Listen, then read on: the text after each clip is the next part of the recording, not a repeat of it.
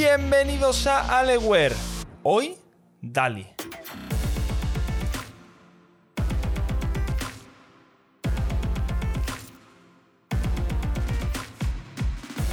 Efectivamente, y no has escuchado mal. Lo que pasa es que quizás no es eh, lo que tú te imaginas. No he dicho Dalí, sino Dal-I, que es una, es una cosa un poco diferente, aunque también relaciona con imágenes bueno, pinturas, también cosas así, ¿no? Vamos a empezar, como siempre. El puntito de color que tienes antes del, título del episodio si es verde como este, significa que lo puede tener todo el mundo, que es para todos los públicos, como aquel que dice. Si es azul, significa que tiene algunas partes un poco más técnicas, pero nada, nada serio, o sea, nada muy, muy complicado. Y si es rojo, significa que necesitas un, un bagaje técnico que no es para todos los públicos, ¿no? Que tiene una fuerte componente técnica. Bueno, ¿de qué vamos a hablar hoy? Pues vamos a hablar de DAL-I como el robot este de la película de Disney, igual, y pues en vez de Wall, DAL. Básicamente es una inteligencia artificial que es capaz de generar imágenes fotorrealistas a partir de una descripción. Hoy sí que te voy a recomendar que o bien vayas a internet y busques imágenes cuando termines el podcast de, de, lo que es capaz de generar esta inteligencia artificial, o que vayas a mi Twitter, arroba Podcast, en el que voy a poner imágenes de, esta que, que, ha generado esa inteligencia artificial, porque es que merece mucho, mucho la pena verlo. ¿Cómo hace esto esta inteligencia artificial? ¿Cómo hace para que tú le pases un texto? Por ejemplo, eh, quiero un coche rojo en una carretera de montaña en un día soleado. Y te genera una imagen que es prácticamente como una foto de un coche rojo por una carretera de montaña en un día soleado. ¿Cómo es capaz de hacer esto? Pues básicamente con una cosa que se llaman redes neuronales y otra cosa que se llama deep learning. ¿Vale? Como este capítulo ya he dicho que, es verde, o sea que es para todos los públicos, no, no voy a entrar en detalles de lo que es esto, ni, ni cómo funciona esto en profundidad. Solo vamos a intentar verlo como con una vista general mm, en qué se basa esto, cómo funciona. Sin complicar mucho la historia, como digo, el modelo, o sea, la, la red neuronal, la inteligencia artificial, por así decirlo, se entrena es decir, que se le enseñan cosas, ¿vale? Para entrenarlo, lo que se hace es enseñarle, en este caso concreto, imágenes y una descripción asociada a esa imagen. Por ejemplo, se le enseña al modelo, a la inteligencia artificial, una foto de un avión y se le dice que la descripción de esa imagen es avión. Y esto se repite con muchísimas imágenes y muchísimos textos. Concretamente, un texto por cada imagen. ¿Vale? Pero la idea es que esto se hace con miles y cientos de miles de imágenes y, sus textos correspondientes para que este modelo, la inteligencia artificial, sea capaz de aprender eh, todos estos conceptos. Básicamente la idea es que el modelo sea capaz de relacionar los textos o los conceptos con las imágenes. Pero la cosa no se limita a que tú le digas avión y el modelo entienda que, le estás diciendo avión y te muestre una imagen de un avión que se le ha enseñado. Porque eso no es inteligencia artificial, es una base de datos.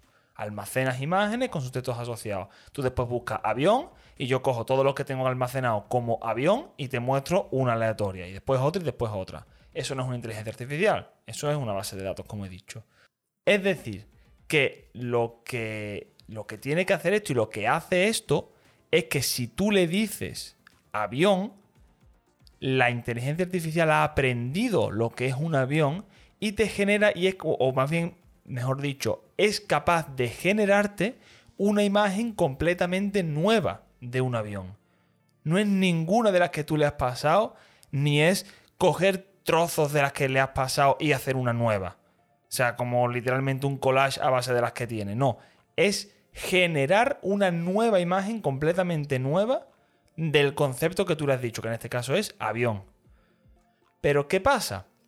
Que esta inteligencia artificial da un pasito más allá. Es, un es muy novedosa por este pasito más allá que da.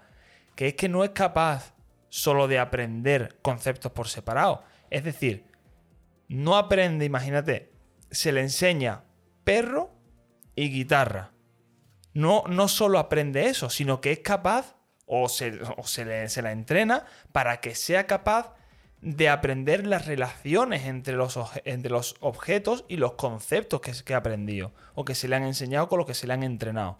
Entonces, si tú le pides un perro tocando la guitarra, va a entender los dos conceptos por separado, va a entender las relaciones que hay entre esos dos conceptos y te va a generar una imagen que, como he dicho, es fotorrealista, no es algo abstracto, no es un dibujo mm, simple, no, no, no, es una imagen fotorrealista de un perro tocando la guitarra. En la web de, este, de esta inteligencia artificial, si buscas DAL-I, o sea, D-A-L-L-E, ¿vale? Si buscas esto en, Google, vas a llegar a la página web de, esta, de este proyecto. Y en esta web hay un ejemplo interactivo, en el que hay un texto con diferentes porciones. Entonces tú vas seleccionando las partes del texto que quieres que se tenga en cuenta y te genera una imagen acorde a lo que tú has seleccionado. Por ejemplo, el que yo probé es un astronauta tumbado en la piscina de un hotel en estilo fotorrealista. ¿Vale? También está en otros estilos. Eh, uno de ellos era un astronauta montando en un unicornio en el espacio, eh, como si estuviese dibujado a lápiz. O sea, cosas. Puedes combinar estilos y, diferentes eh, textos. Y la verdad es que los resultados son impresionantes. O sea, teniendo en cuenta que esa imagen no existe y que ha salido de una inteligencia artificial que. O sea, que entiende lo que le estás diciendo, lo relaciona y lo crea, es, absolutamente increíble la calidad de las imágenes y de, los resultados que saca. Pero parece ser que a, la gente que ha hecho esto, que por cierto es una empresa que se llama OpenAI, no les parecía suficiente. No les parece suficiente con que la inteligencia artificial generase imágenes nuevas a partir de un texto, sino que hace más cosas. Aparte de generar, es capaz también de recibir una imagen como entrada, es decir, que tú le pases una imagen y le digas que te haga una edición sobre esa imagen. Puedes pasarle, por ejemplo, la foto de un cuadro, con un cuadro famoso, le pasas una foto y le dices que añada un gato. Bueno, pues la inteligencia artificial va a añadir un gato a ese cuadro y además va a usar el mismo estilo de pintura que tenga el cuadro. Es decir, no va a coger como si fuese una foto de un gato eh, realista y lo va a plantar en el cuadro. No, va a hacerlo de forma que parezca que ese gato ah, estaba pintado en el cuadro. Además, también puedes pasar una foto de un sofá, por ejemplo, con un perro, y decirle que te cambia el perro por un gato. O decirle que, o sea, pasar una foto tuya y decirle que te ponga una gorra y te la pone. Y además todo esto lo hace con una precisión bastante, bastante alta. Es decir, que en muchos casos es muy complicado darse cuenta de que el elemento que añadió la inteligencia artificial no estaba desde el principio. O sea, es muy difícil darse cuenta de que es una edición lo que se le ha hecho esa foto y que no y que eso no estaba, no estaba ahí.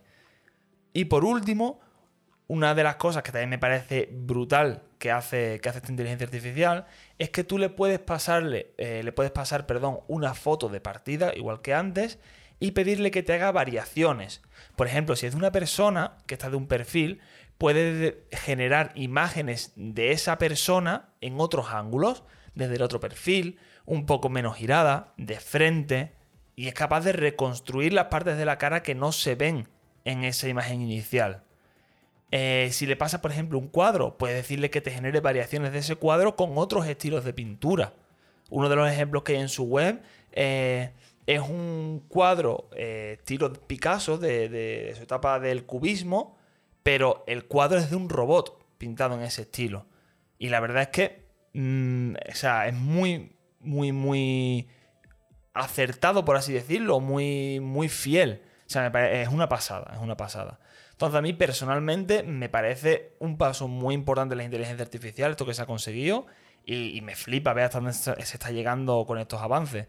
Como te he dicho, si quieres probarlo con el ejemplo interactivo, mmm, puedes entrar en su web, pero también puedes buscar DAL-I, o sea, D-A-L-L-E, como he dicho, Mini, que es una versión de esto, pero más simplificada. Las imágenes no son tan espectaculares, pero ya te da una idea de, de, lo que es capaz de hacer y es bastante impresionante. O sea, buscas eso, pones un texto y con paciencia, porque tarda a lo mejor un minuto, un minuto y pico de darte un resultado, le, pues, vamos, ves, lo que te ha generado. Siempre los textos en inglés, ¿vale? Como si no, no se va a enterar. Y ya está, hasta aquí hemos llegado hoy. Hoy sí que te de verdad que te recomiendo que busques imágenes de esto o que entres en mi Twitter a ver las imágenes que, he puesto. Pero, pero bueno, aunque no entres, me da igual. Búscala por tu cuenta, aunque sea, porque merece mucho la pena. Y nada más, nos vemos en el próximo capítulo. Hasta luego.